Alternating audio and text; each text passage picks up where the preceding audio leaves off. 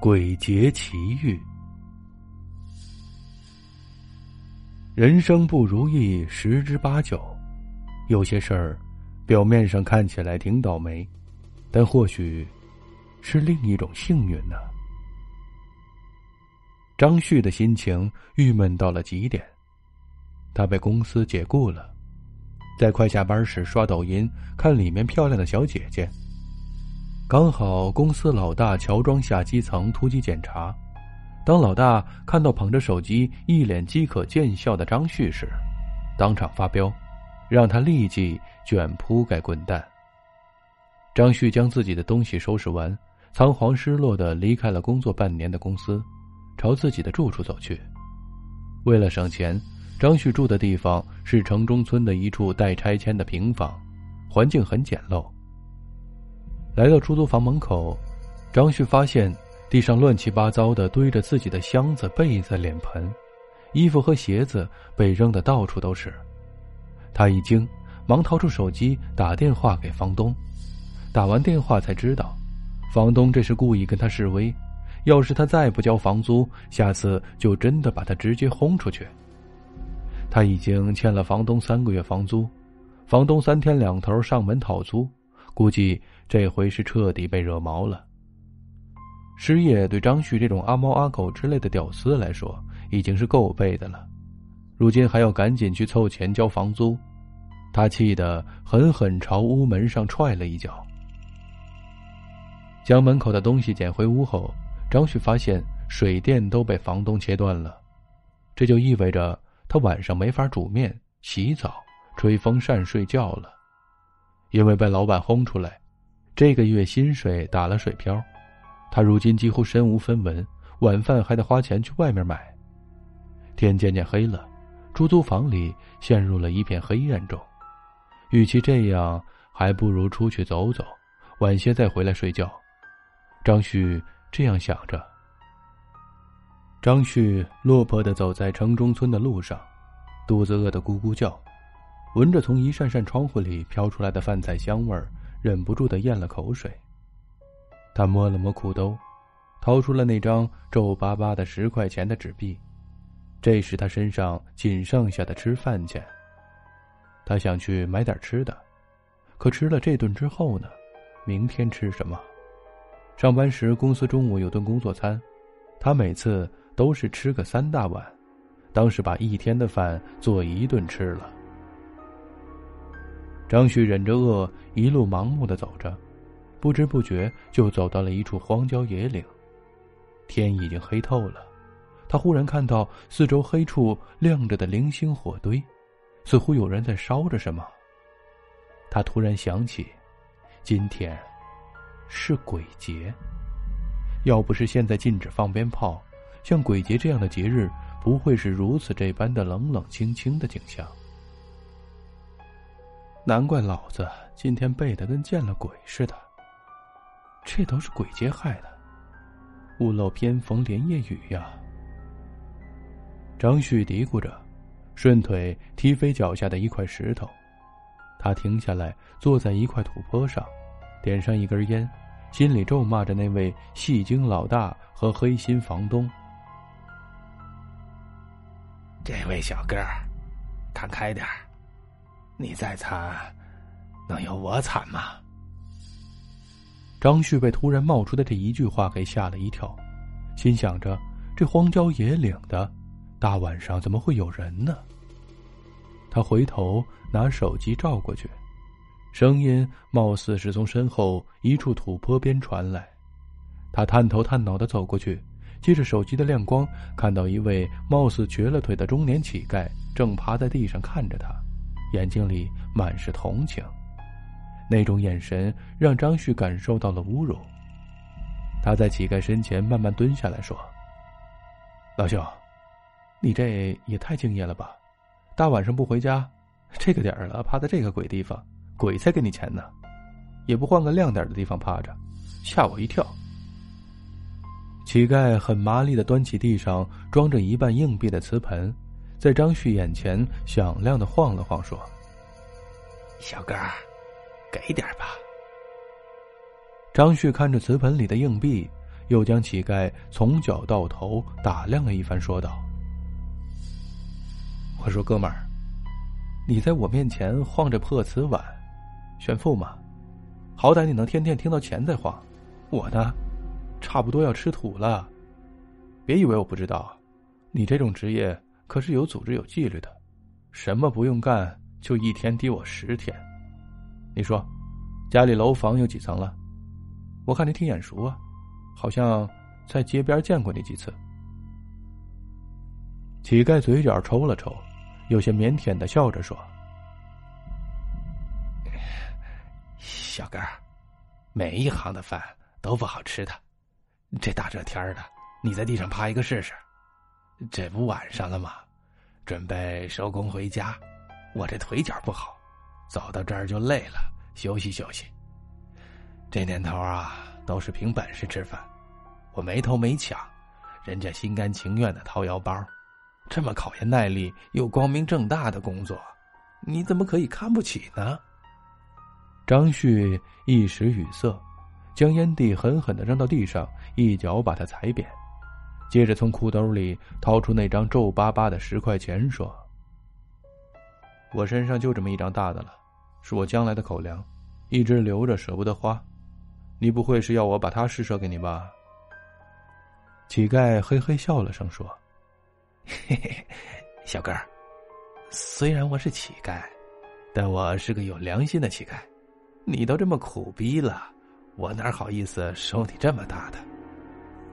说着，乞丐伸出了一只手，将身旁的一块木牌举起：“那，这是我的二维码，你扫一扫。”随便给个一两块就可以，支持信用卡付款呢。张旭瞪大眼睛看着二维码，一脸崇拜的说：“可以啊，你们有文化呀，都长这么高级的了。行，那我恭敬不如从命了。微信钱包里就剩两块五毛九了，全部都给你吧。啊啊，小哥，你真是好人呐！”如果每个人都像你这么好心，我也不用因为完不成业绩，大鬼节的还在这趴着。唉，好心有个卵用啊，还不是任人欺负的命，不仅差点被房东赶出去，工作还丢了。你说我怎么这么倒霉呢？要不我跟你混吧？张旭苦笑着说道：“小哥，看开点人生嘛。”不如意十之八九，有些事儿啊，表面上看起来确实挺倒霉，但或许是另一种幸运呢。来，跟我说说你的经历，反正我一个人在这儿也挺无聊。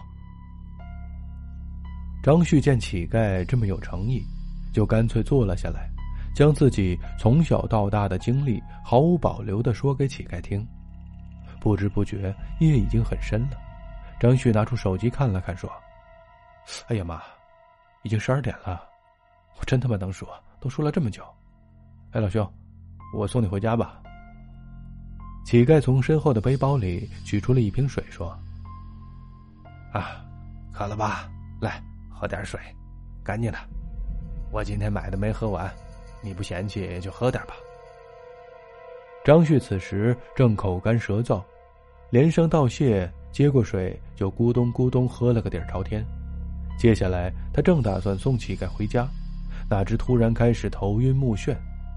朦胧中，他听到乞丐在说：“小伙子，我帮你这么大一个忙，希望你能回报我一下。每年的今天，给我寄点钱。”张旭正准备问点什么，却渐渐的不省人事了。第二天早上醒来，张旭发现自己身处一处荒郊的坟场，他吓得一阵哆嗦，四处张望着寻找乞丐，却连个人影都没见着。回想着昨晚的一切，越想越觉得那个乞丐很古怪，怎么一喝完他给的水，自己就不省人事了呢？他饿得头晕眼花，根本没力气继续去想昨天晚上的事儿，只想赶紧回去。好在村口买个煎饼吃。饥肠辘辘的来到那处小村庄，张旭发现他的出租房周围聚着很多人，那些人正在指手画脚的议论纷纷，像是出了什么大事儿。张旭赶紧奔过去，钻进人群，却被眼前的景象惊得张大了嘴巴。他住的房子不知怎的就已经变成了一堆废墟，砖头瓦片将屋里所有的物件全部砸毁，床已经成了几块碎木板。房东正气冲冲的拿着手机在打电话，跺着脚爆着粗口：“哎，你不是住在这屋的那个小伙吗？哎呦喂！”你真是运气好啊，昨晚不在家，不然呐，那大挖机几铲子下来，你的性命可就难保喽。人群里一位大妈认出了张旭，神色慌张的说道。张旭一头雾水的问：“啊，出了什么事儿了吗？怎么我住的屋子成了这鬼样？”大妈继续说道：“昨天半夜呀。”陈大爷家的大儿子喝多了发酒疯，偷偷开村里的挖机，他连驾照都没有呢，结果一不小心铲到了你住的房子，我们只听到轰隆隆几声，跑出来一看，房子都成这样了。那小子见闯了祸，酒就突然醒了，怕你房东找他麻烦，不知道跑到哪儿躲着不见人呢。小伙子，你真是亏了不在家，不然怕真的是没命了呢。好像老天爷故意在保佑你似的。张旭瞪大眼睛问道：“昨晚几点钟的事儿？”估摸着两点多吧，人都在睡觉呢。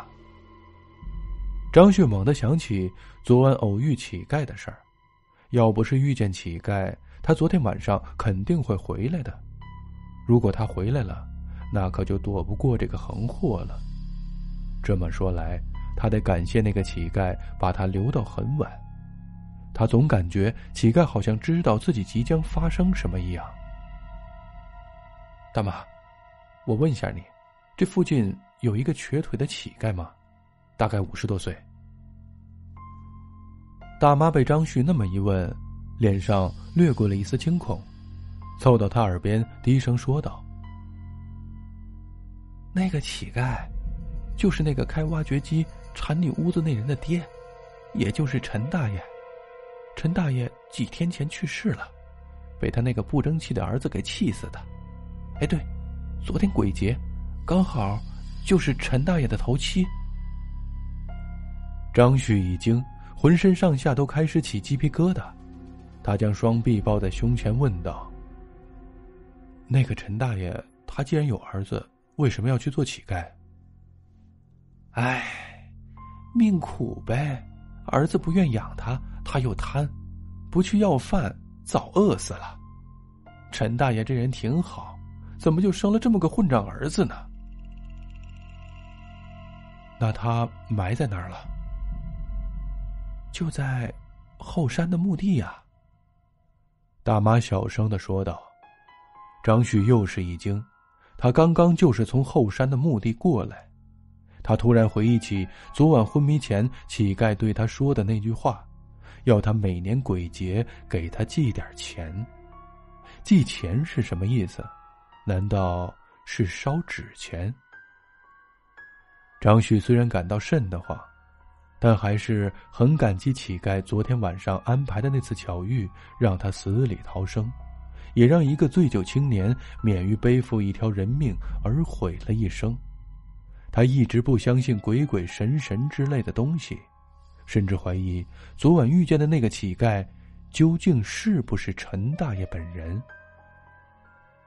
这次事件之后，张旭每天晚上都会做同一个梦，梦里一个乞丐反反复复的对他说：“记得每年鬼节。”给我寄点钱，不要忘了呀！